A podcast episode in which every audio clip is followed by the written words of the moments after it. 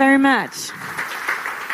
Uh, ICT for D means ICT for development. And um, yeah, so it is a great pleasure to open and introduce this last session. And, um, and I'm very happy that so many of you came after three full days of excitement. And I'm sure you all are very eager to hear um, the band and to party. So, um, yes. Um, first, let me explain who we are. Um, I'm representing the Federal Ministry for Economic Cooperation and Development, in short, the BMZ. And we have been at the Republica for four times already now. Um, why actually do we come here? Because we, like you, agree that digitalization affects all areas of life, everywhere around the world. And we believe that digitalization is a process we have to accompany proactively but also critically. Today we have already discussed how to juggle possible, uh, possible dystopian and utopian futures of a truly interconnected digital world. And that world could actually bring prosperity and peace or signify the end of privacy and personal connection. And we have discussed and will keep discussing how the most remote and impoverished regions of our world can benefit from new trends. And that is the reason why um, we supported Better Place uh, in writing this trend radar. And this is where we are um, trying to find out which future trends are actually important for development cooperation. I highly recommend it. We also launched today our uh, digital agenda, and um, it's um, it's it's a good read. and um, yes, and this is a, a, strategic paper actually that we hope will shape um, development cooperation for the years to come. And we set uh, strategic goals that um, my ministry is going to pursue. So, um, after this quick promotion, um, cyber. I know it's it's um, it's a word that everybody uses. And yes, I said cyber. Yes, we say cyber. And for a development ministry, cyber is perhaps not the most obvious term, you might say. But as policymakers, we do see that the word cyber is often attached to other words to render them meaningless. But the word may not go away because the raising threats and uncertainties in this digital age will not go away. And to be very frank with you, we, in the other session, I was just saying, listen, and we as the Federal Ministry for Development Cooperation now, we have around 300 projects in different areas of ICT for development in all developing areas. Um, but we, until now, do not have a single project on cybersecurity. For us, this is still an upcoming issue, and we feel that this is going to be more and more important. But we are actually struggling and we need your comments and we need your advice to help us shape future projects, how we can actually support developing countries in the sector of cybersecurity.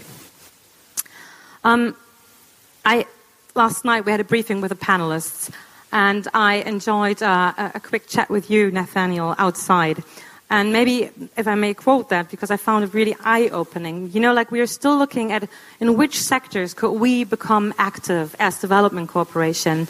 And you said something like you said, listen, there is a war on trust, right? A war on data. I hope I'm not stealing your punchlines, but um, I, I, really, I really liked it. And you explained to me that there are forces that actually work very intensively in trying to discredit civic society projects, NGOs, development cooperation using fake news, and thus undermining the trust and the opposition in countries that try to strive for a more democratic place. And so this is really an area, I think, where we have to get active. Um, yeah, well, thanks again for that uh, eye opener. So, Digitalization, we believe in that, can be a game changer in places where schools may be too far away or for children to reach. We also had a great session today from Kiron. They're doing online education. And I think this is also a very sensitive topic when we look at refugees, because those are the most vulnerable persons. And so, in vulnerable contexts where we need to support opposition, it is also a question of data security when it comes to protecting the data from you know those refugees from the opposition. So this is, would be another sector where I would imagine would be a, a space where we could get active. Um, but let's go back. Online education, digital finance, electronic access to authorities, virtual meeting spaces, and always available information and communication tools on the internet can have much more impact there in the developing world than probably here, if the right conditions are in place. And here, Mona, I'd like to quote you again. I found it really good talk last night, and and you were looking at me because I was trying to be honest, and I was like saying, okay, where should we, you know, get active? And you were looking at me and saying, well, Katrin, you know, look at all your development cooperation works and projects that you have. And all of these would not be possible or would not work as good as they do if cybersecurity was not there. So it's the base, right? Um, well, so my ministry has embraced digitalization as an important tool and objective in our work. But we want to get active in the cybersecurity sector, and now we need your help, your suggestions. And I'm very, very happy that we have you three here and Rahel as the moderator today. And I'm very much looking forward for all your comments. Thank you very much. Oh, Rahel, the floor is yours.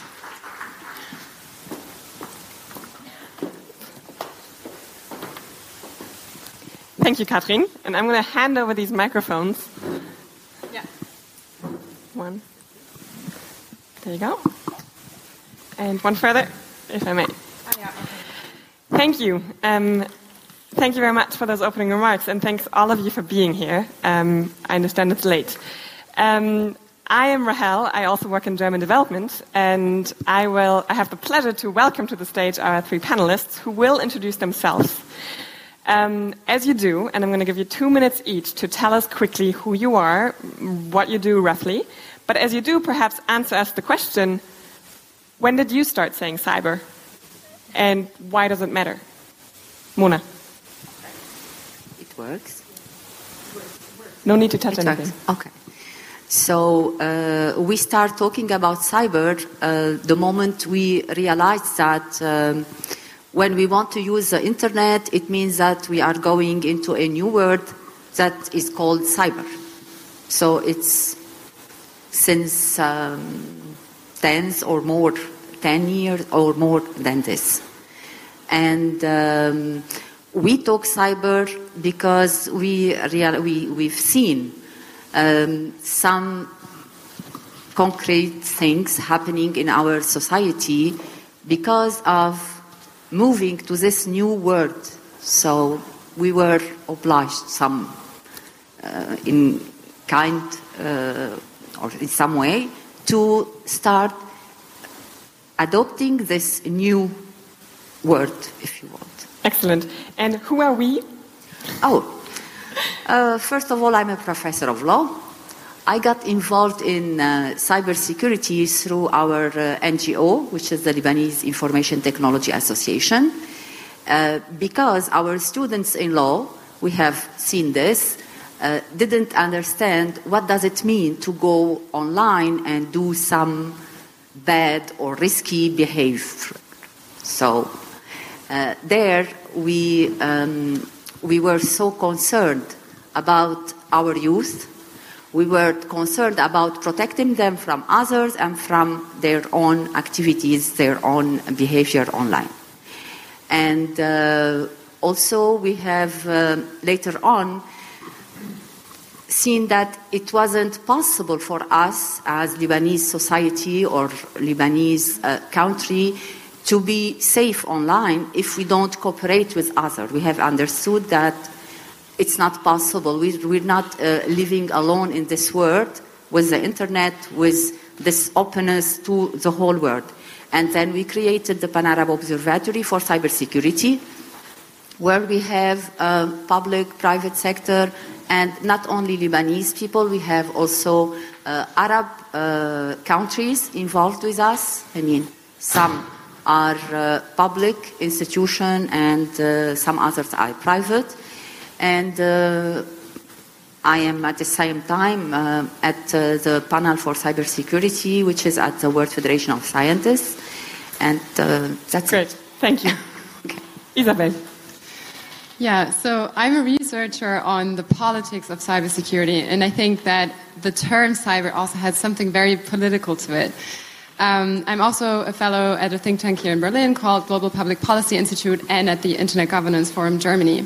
But so, how did I actually end up here? Because actually, my, my background is in political science. And when I was studying in my master's degree at a so called war studies department, that's where I came across the term first. And I think that also tells you a lot about um, the perception we often have about cyber is that it belongs to the military in a way, or that we often associate it with um, cyber warfare, cyber terrorism, cyber crime, you know. Um, so I studied these aspects and then, um, you know, got more into this internet governance field and so on. And actually, there's, for me, cybersecurity really means the security of networks and systems and then the extended security of individuals or users using these technologies. And this is, um, I think, a definition of cyber security that is more and more adopted also by um, different communities in civil society and the technical communities.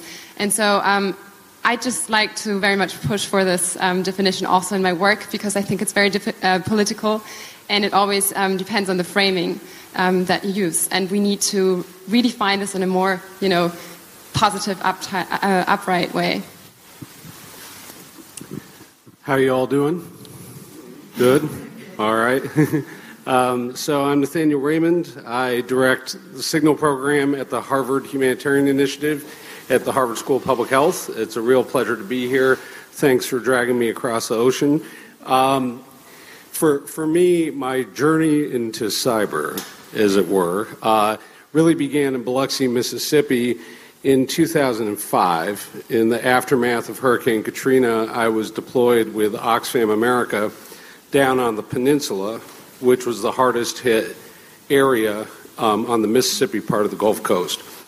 And it was about 72 hours out from landfall of a Cat 5 hurricane. Katrina was as pretty much as strong as it gets and a wall of water had gone up over the peninsula like a blanket over a bed and gone over the other side. And at the end of the peninsula is primarily Biloxi's African American population and undocumented immigrant population that works in the casinos. And for 72 hours, there was no federal or state agencies on the peninsula. They were all up in the primarily white community. And so this is about 12 years ago. And we were scratching our heads trying to understand is this just racism? Why was this population suddenly invisible? And we began to realize that a whole population had become digitally invisible to responders. That our way of seeing the need in that scenario had caused us to become blind to a certain demographic.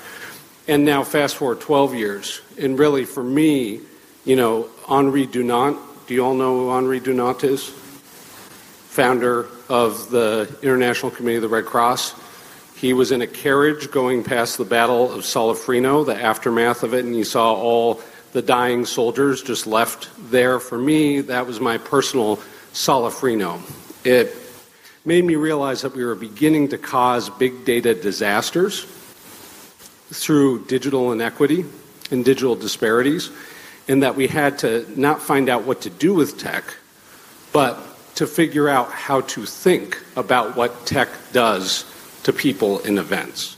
So for me, that was that was the moment. That was my personal Solferino. Thank you. We also want to know who is in the room with us. Um, so I have three questions for you and would like you to just let us know by show of hands. Um, first of all, in everyday life, you personally, do you say, allow me to use the phrase again, cyber frequently? If so? All the time. Okay, I would say that's about a quarter.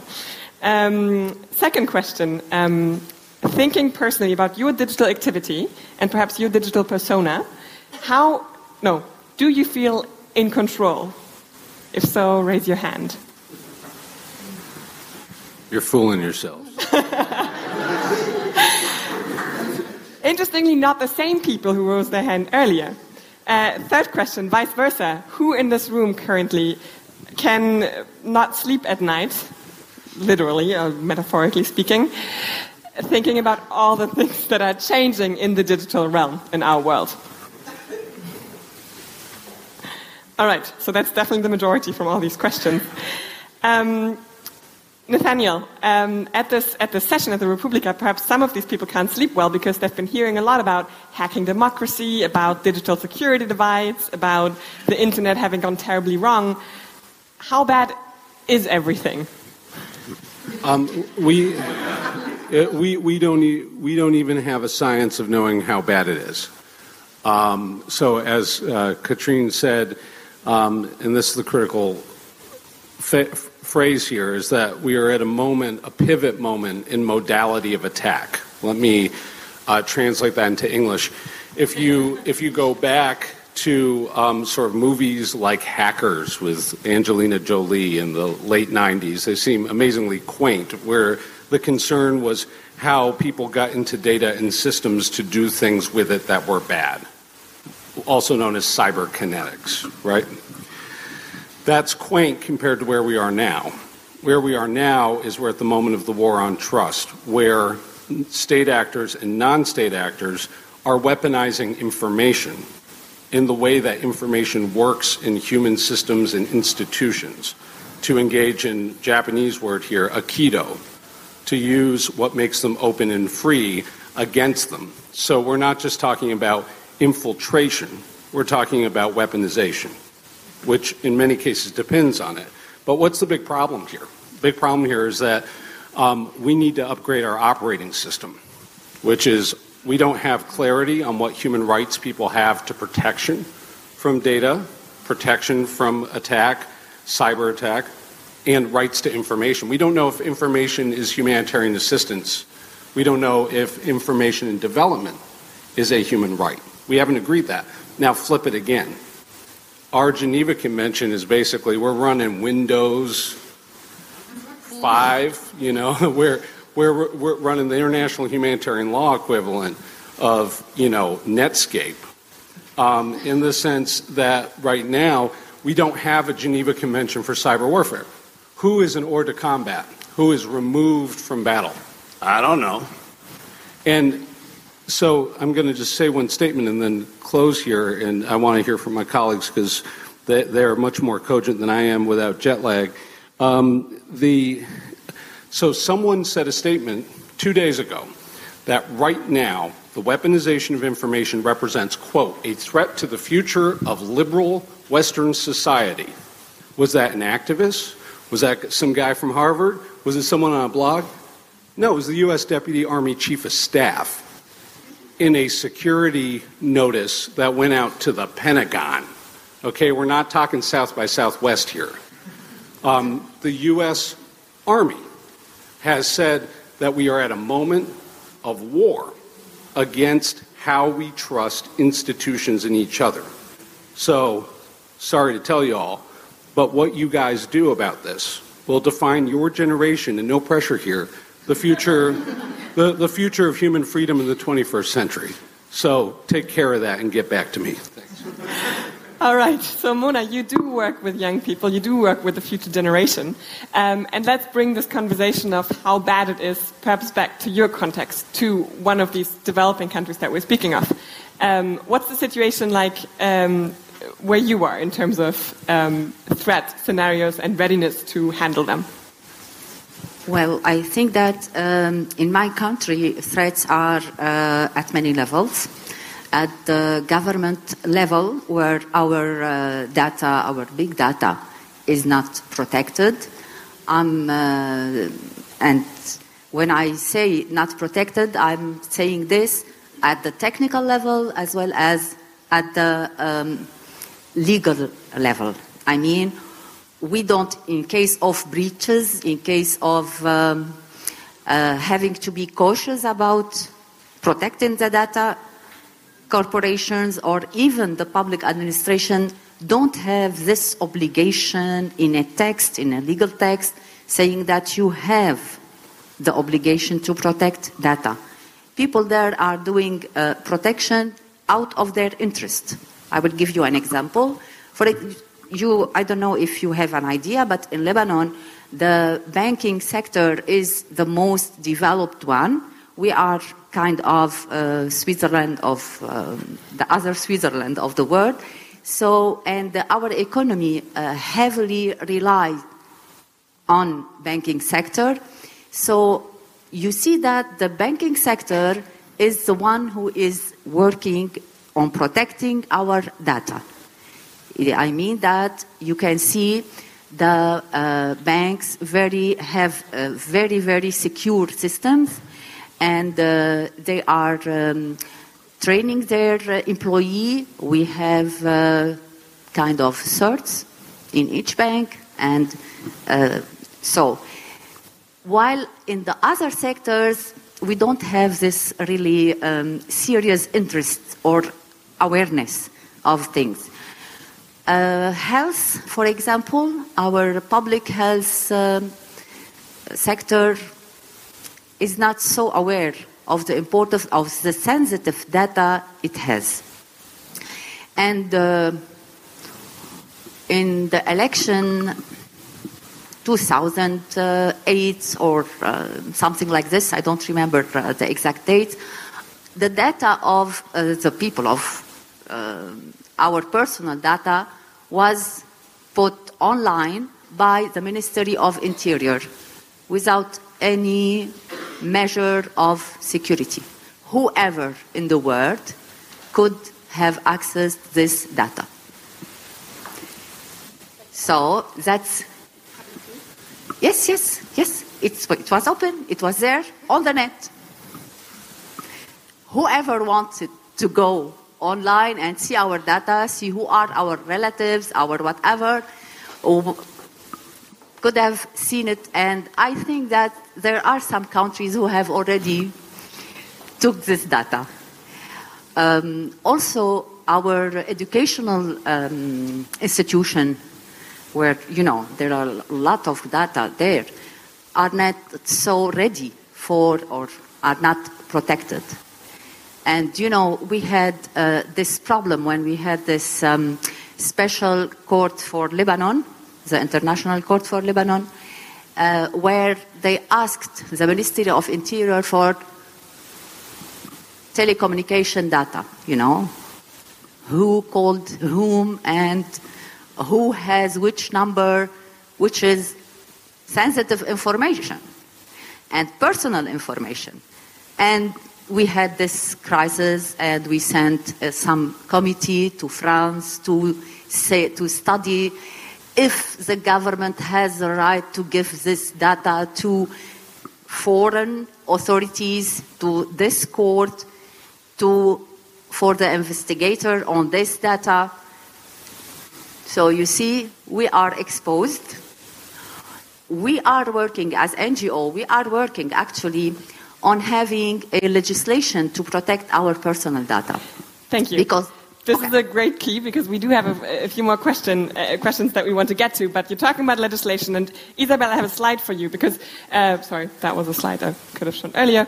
Um, this slide is from the International Telecommunications Union (ITU) of the UN from 2014, and it's, if you can read, the cybersecurity commitment levels. Green meaning high, good if we believe cybersecurity is a good thing. Red meaning low.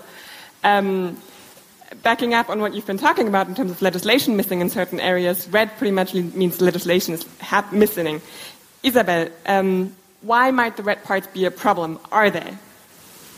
Why, why, might the red parts on this map be problematic? Why is this an issue that? Uh, okay. So um, blue means very high, then, right?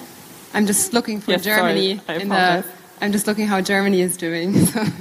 um, well, so I think the first thing that we need to understand, and you know, everyone says that, but really understand is that um, this cyberspace we are talking about, or let's say just the digital realm that we surf in, is borderless, right? And so any threat emanating um, from anywhere in the world that is an online threat can spread anywhere, it can affect anyone, technically. So, um, in that sense, I think it doesn't really matter where it's read here. I mean, just in terms of the online perspective, because um, in the digital realm, you'll have um, threats emanating from these places. But so, what, you, what can you do about that? And I think this is when the map matters, because you can um, then look at okay, where do we where do we need to improve cybersecurity in terms of the infrastructure, but also in terms of the training, the strategy around that, in terms of um, the budget that is needed to build sustainable um, education programs or um, policy, and that is, I think, where we need to do something and. Um, this is where I think a lot of countries that are maybe a bit more blue on the map you know, can help and can um, also transfer some of their knowledge, some of their information, some of their um, skills um, to really help uh, help out there, you know, and build a partnership in this. All right, let's stick at that point. Countries can help. So we're in Germany right now. Germany is blue. Yeah. Uh, you know the German cyber uh, capacity environment fairly well. Can Germany help? Yeah, so that's that's a difficult question, of course. Um, I think that Germany is doing pretty well. We have our second cybersecurity strategy from uh, last year, and we've heard that Germany is um, doing more than 300 digitalization projects abroad uh, within the development context. What is a bit shocking to me here, I have to say, is that there is no security project. And well, it's about time, right? So um, I think if we really engage abroad with digitalization, um, security, as was repeatedly stated, has to be the first thought, and it cannot be an afterthought because no um, technology will be sustainable or work in a sustainable uh, way if it's not secure, securely built, but also not securely applied. And this doesn't only mean that we need secure technologies, but this also means that we need to deal with it responsibly and, um, you know, do everything around it that we can um, to build this. So I think German cybersecurity um, is probably compared to other countries pretty well, but of course uh, we have a huge human resource problem, as everyone knows. I think um, the ministry that is now really um, taking over the cyber domain, let's say, is the defense ministry in Germany, as you probably also all know. And so I think um, uh, what we have here, though, is a broad societal discussion, and um, I think we just need more actors in this discussion, right? And we need also more ministries in this discussion because cybersecurity does not only belong to one part um, of government, not only to one stakeholder. And so, in, in that sense, we need to combine also um, the power of all the stakeholders that we find here. For example, at Republika, we have the Chaos Computer Club. We have a lot of resources here. We have crypto party people who can train people also abroad. So, um, what partnerships can we work with that? And I think we have a lot of potential here. Thank you. Um, Mona, you will know this slide. It's a paper that you wrote. Uh, it's a proposition where you, you're saying that Lebanon needs a new national cybersecurity strategy. Um, if I may summarize, Lebanon does not currently have a national cybersecurity strategy. German, as we, Germany, as we recently just heard, recently published its second one. Um, and in this paper, you're calling both for a new strategy and uh, for a center for, for, for, cyber, for, for cybersecurity in Lebanon. Isabel, I know, has read the paper in detail, so I'm going to jump ahead to Nathaniel. Um, and do tell us, when countries like Lebanon say they want to develop an, a, a, security strategy, can countries like Germany, and we are speaking here about Germany's involvement to some extent, realistically work together on doing something like this collaboratively? Yes. How? uh, the, the, way to think about this is um, when you hear the title of the, this panel, and you hear development and security. It may sound like we're talking about helping poor people in poor countries, that that's the point. Actually, it's about everybody. And so start to think about cybersecurity and the role, the central leadership role that development and humanitarian agencies at both the government and NGO level not should, must, and will play as similar to how we think about global public health if you don't have the capacity, metaphorically, to stop Ebola in the field, right? If you don't have capacity building that the type that Mona is talking about. If you don't hit the red spots that Isabel is talking about, then it's going to go wildfire. And here the point is, it already is. So, our quote developed world cybersecurity depends on seeing the interconnectedness of an ecosystem of threats. That means now it is the responsibility of governments and non governmental actors together to see data as people. That data protection is people protection, right? Let's say it again. Data is people. Data is people. I say all the time if I ever got a tattoo, which I'm never going to do, but if I did, I would have data as people right here because that, that's the true thing. So get out of thinking about ones and zeros. If we are going to protect people, we must protect data. And to do that, we must build the capacity. Now, that means that for Germany to say yes, yes, Germany not only has a role to play, it's time for someone to be the lead sled dog here. It's time not just for resources, but for a vision. Go do that.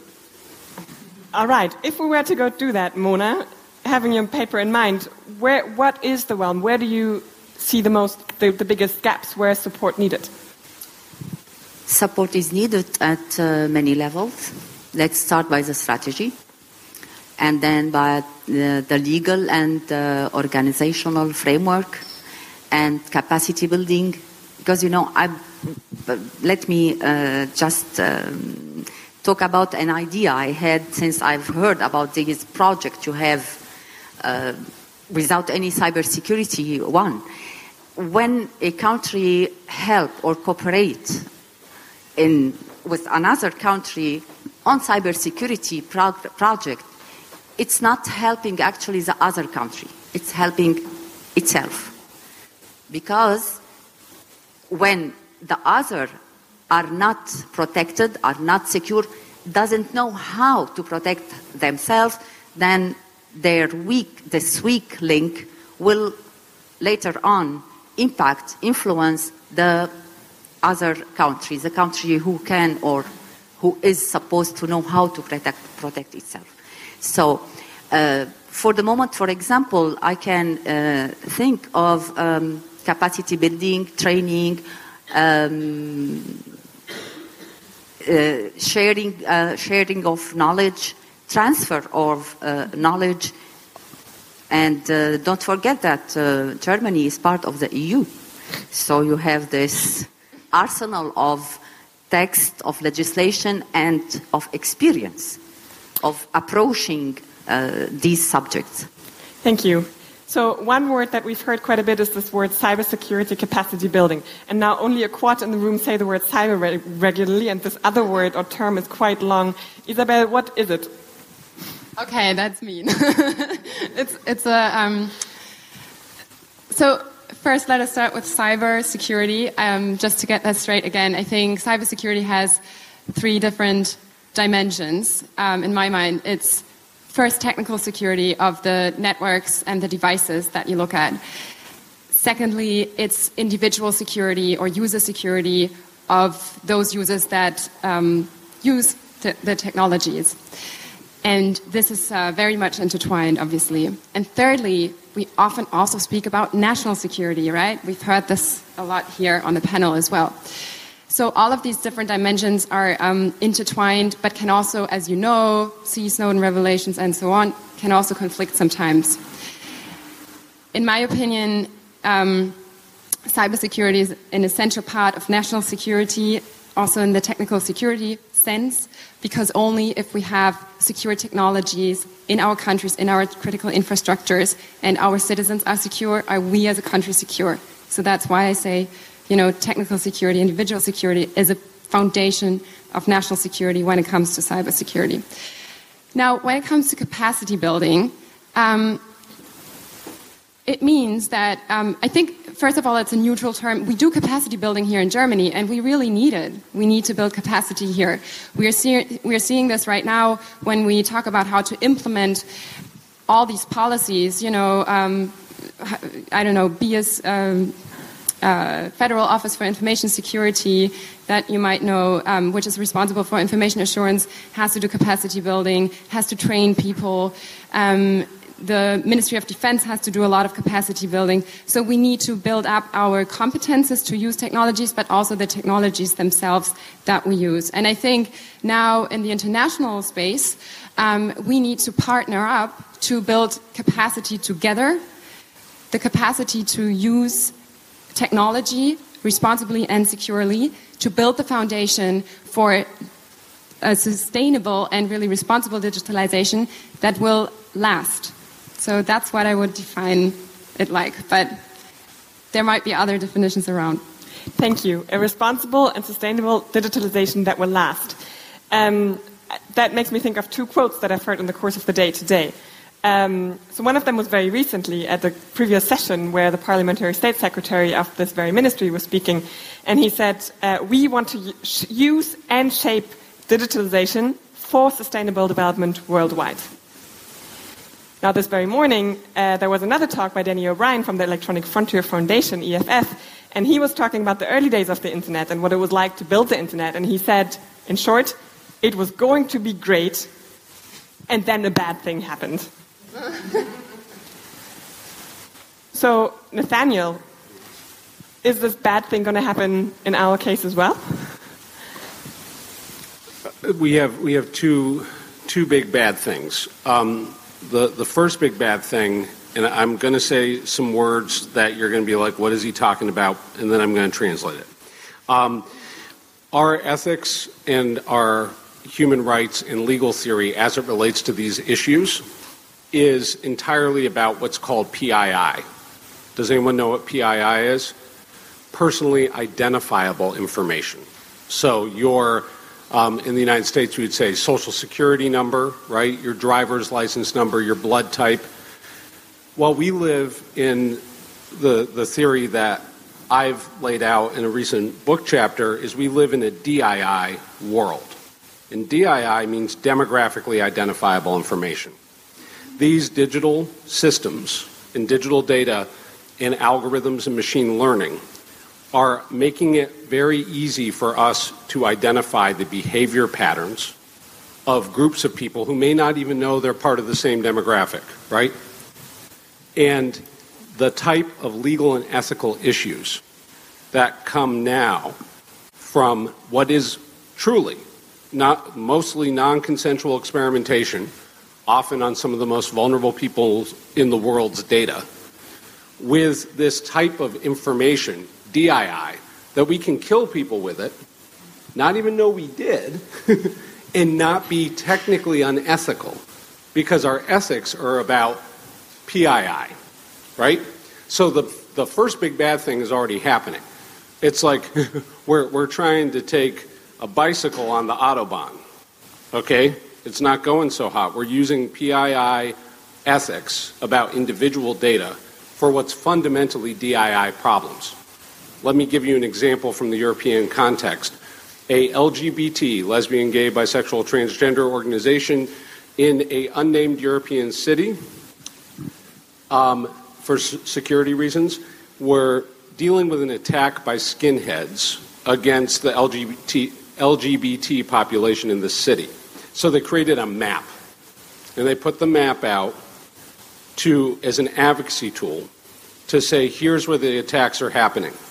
Within 48, 72 hours of the map, the attacks went through the roof. More people were in the hospital. What did it do? That organization created a DII clearinghouse for the skinheads, where it gave them situational awareness that was better than what they had. It showed them where all the gay bars were. Okay? And so we come into this work thinking that our assumptions and aspirations are going to make people safer, make them wealthier, right? We assume these things of technology. But what we're not doing is saying, what is our right and responsibility obligations for a type of data that we haven't even defined? So, the big nasty here is DII. And the last point, and I promise I'll shut up two words to leave you with. Write them down. Get out the pens unicity and eccentricity. Very quick story. Colleague from MIT, Yves de Montjoye, had a theory that he could track the Kardashian sisters. You know, keeping up with the Kardashians?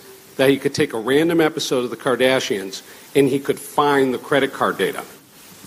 And he did. It was an episode where Khloe and Kim were feeling down and they were taken by their sister, I believe Kourtney, to a strip club in New York. And Yves tracked that data. He then turned it into an algorithm. And thus the theory of unicity was born out of this experiment. The flip is eccentricity. Unicity is how you find in individual and large data sets. Eccentricity is how you take individual data and then locate them in large data sets. It means privacy is dying because we can weaponize PII to DII and back. Now, if you're committing a genocide, if you're Assad, that's the ticket. So go fix that. Go fix that or uh, come to us with your questions. I do want to take some time to have a, have a, have a bit more of a conversation. Um, so, yes, please, if you do have a question, if you would stand up and we'll receive a microphone.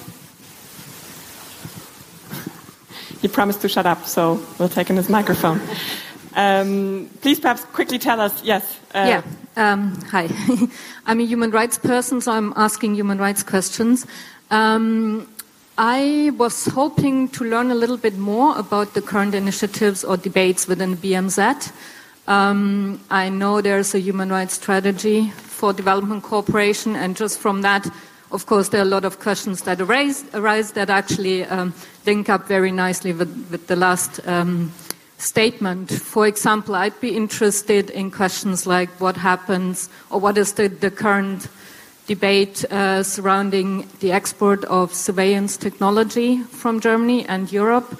Um, I'd be interested to learn how, in implementing the human rights policy, protecting human rights defenders in developing countries where you operate, um, how do you support human rights defenders um, to access secure channels of information uh, or communication? Or I'd also be interested, like in India, you're implementing a social security scheme that is working with a lot of digital data. And the impression I got so far is that everyone is happy that finally you got access to the social security system and you don't care so much, or the people don't care so much about uh, what happens to their data. How do you deal with that? What is the discussion? That's just three examples uh, where I would like to get some more flesh on the current debate. Thank you. Thank you. I'm going to take that question back to the panel actually and ask you what are the options from your opinion? Technically or regula- regulatingly, um, so forth. I, don't mind. Um, if I understood your uh, question, you are uh, asking about how to protect human rights. Sorry, I'm asking about the current policy and implementation in the Ministry for Development so Cooperation. Okay, so I can't speak for the ministry at all. um, I'm just a researcher on uh, cybersecurity. Um, but yeah, what would be possible then? So, um, and as we heard, I think out of these 300 digitalization initiatives, um, as far as I understood, there's no initiative yet really about um, security or privacy protection. Or is that right? No. No? Okay.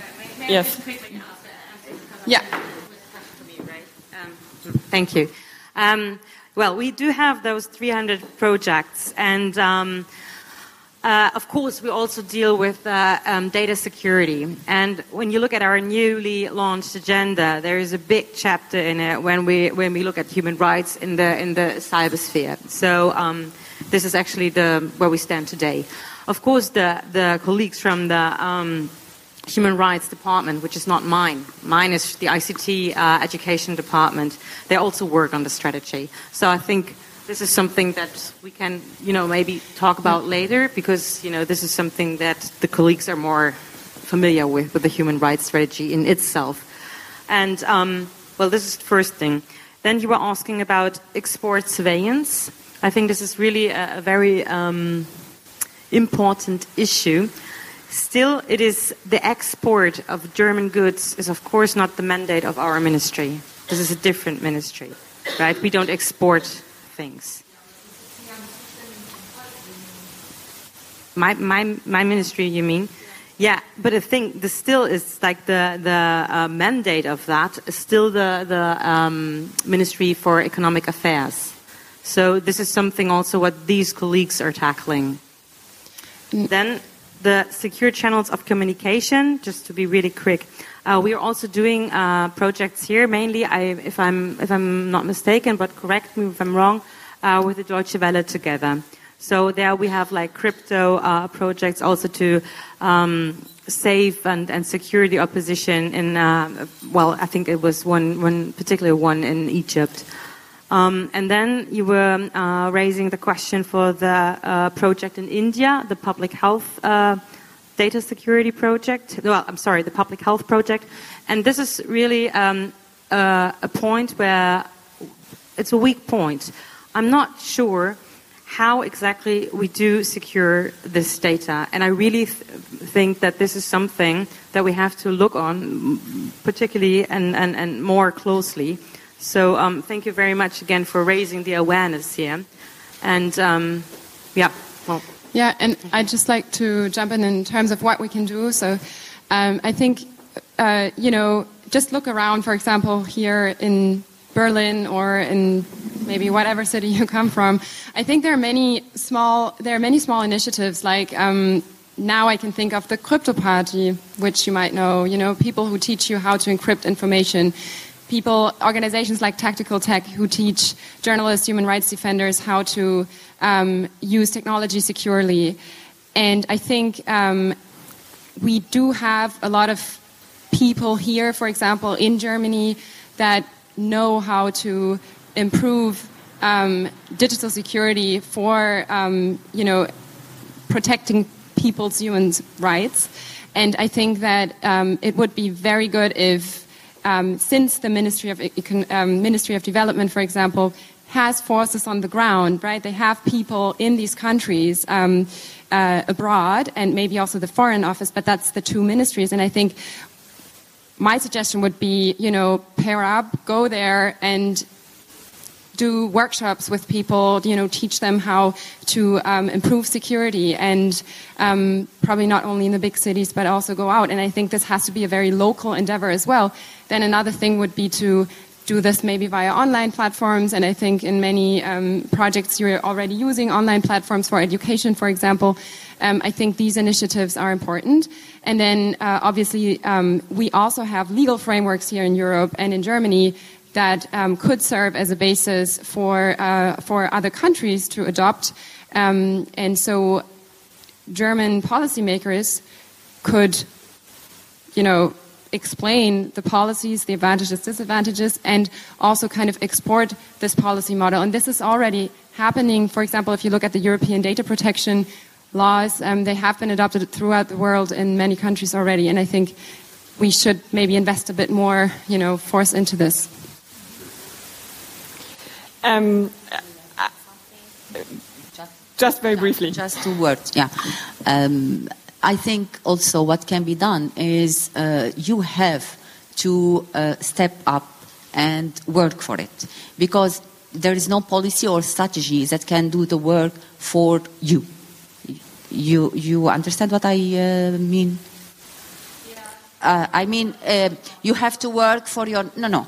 I mean, even if it weren't in the policy, if it's your duty to be active and to protect yourself and say what you need and do what you want. And later on, policy or every or legislation or whoever is in the power will be obliged to uh, cope or to do what you want. Okay, uh, let's take more questions, and we don't have too much time left, so we'll take three questions at a time if there are three, and then we'll hand it to the panel. Hi, this is a question for Nathaniel. Um, when you're talking to uh, policymakers and you're trying to convince people to see this as a real important issue, do you actually use the term cybersecurity? Isn't this an easy way for you to fall into a trap of other states who are trying to argue that this is something new, even though there are existing laws that just need to be transferred and translated into um, this new realm. But overall, it isn't really that different. Um, yeah, thanks. I almost never say cybersecurity, and um, uh, and we we have uh, in Europe when you say data protection, and when we say data protection in the United States means different things. When we say privacy, sometimes it means different things. In terms of advisory roles my colleagues and I have played with the United Nations specifically on these issues, um, what is very clear is we we mostly are not talking about viruses and we're not talking about servers. That's part of it.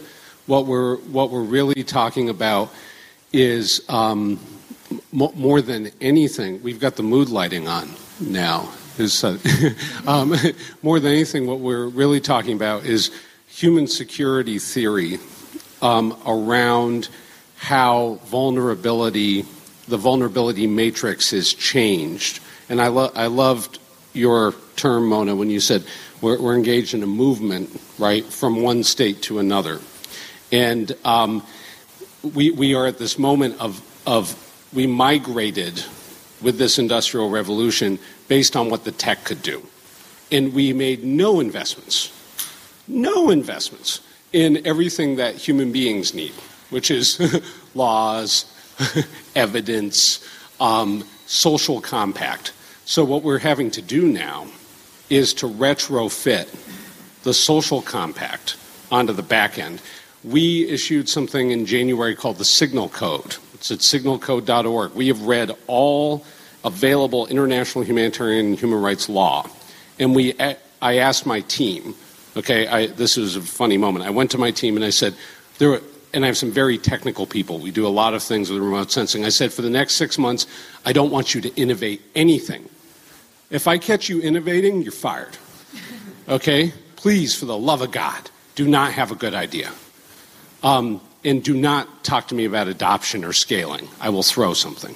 I said, uh, for six months, we will do nothing but read all law everywhere. And I uh, related to humanitarian law, related to laws of warfare. And we're going to identify what rights related to information in cyber, what we are calling cybersecurity, but data protection and people protection exist. And we found five.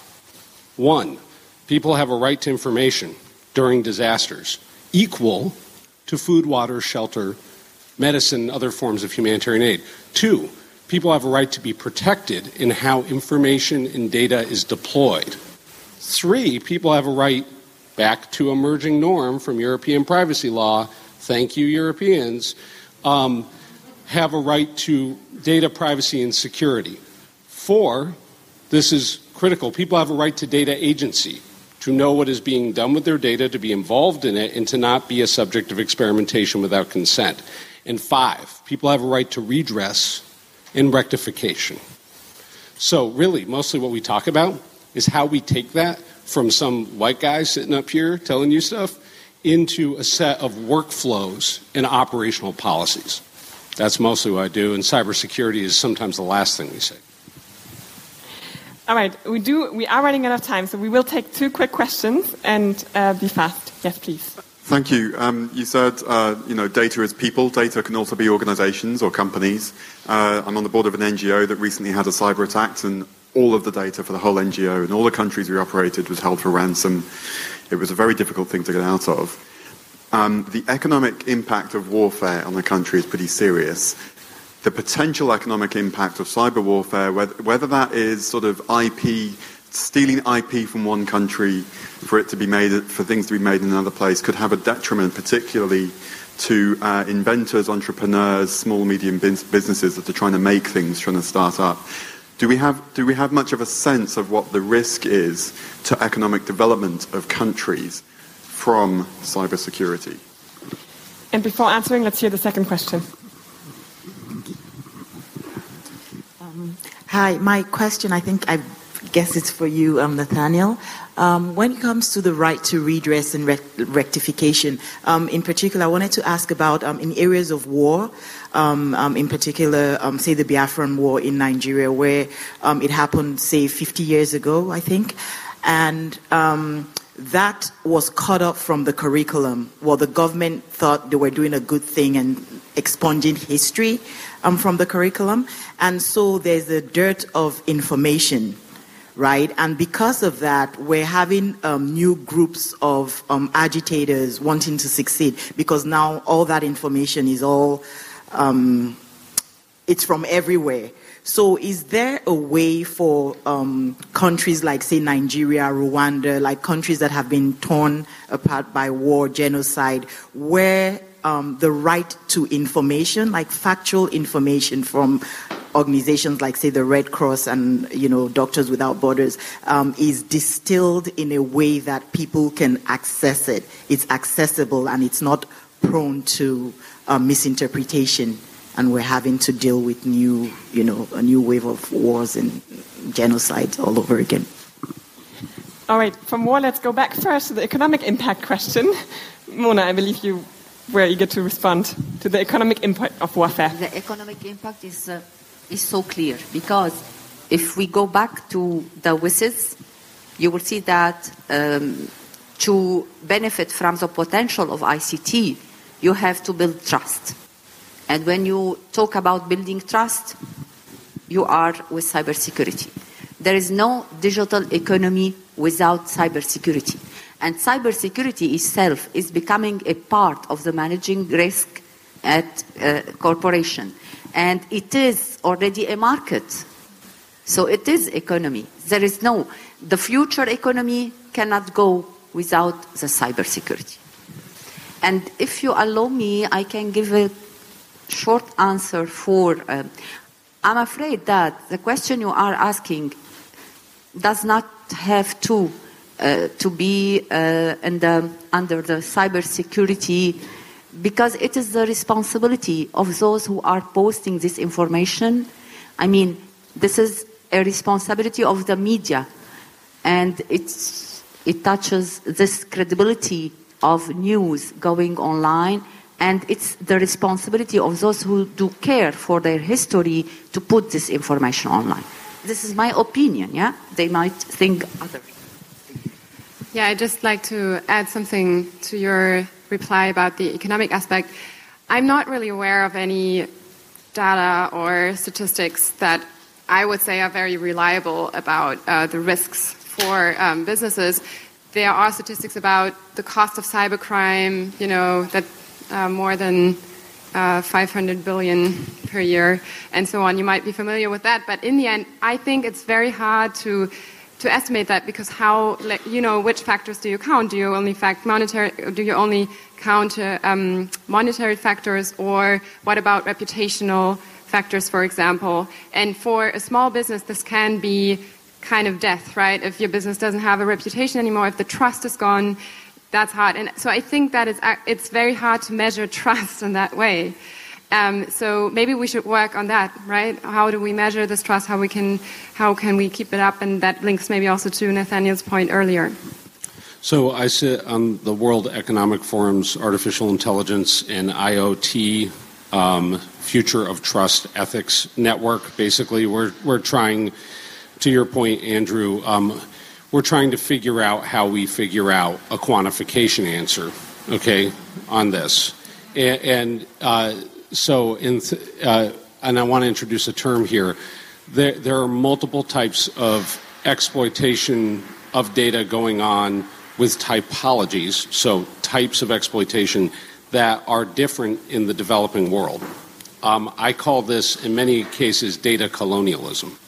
We are at a moment where there is extraction and commodification in lower regulated environments that would not be possible in the United States. The joke I make all the time I, I, when I talk to humanitarians and development people who use data, I said, You do stuff in Africa you might win the Nobel Prize for that you get arrested for in Kentucky. And so, the, the, so what we, we don't know how to measure it yet, but we're measuring it in a disparate way. And we are primarily, six companies control most artificial intelligence algorithms. Six. we are getting very good at measuring the economic cost of that because that's where the economic interest is. In terms of hacks of remittance data flowing from lesser developed countries or back and forth, we actually don't yet know how to measure the totality of, of the remittance environment because, in many ways, gender plays a really important role in culture. We don't have basically what we call teledemography, a theory of teledemographic assessment to be able to measure the scope of where does the economic effect live.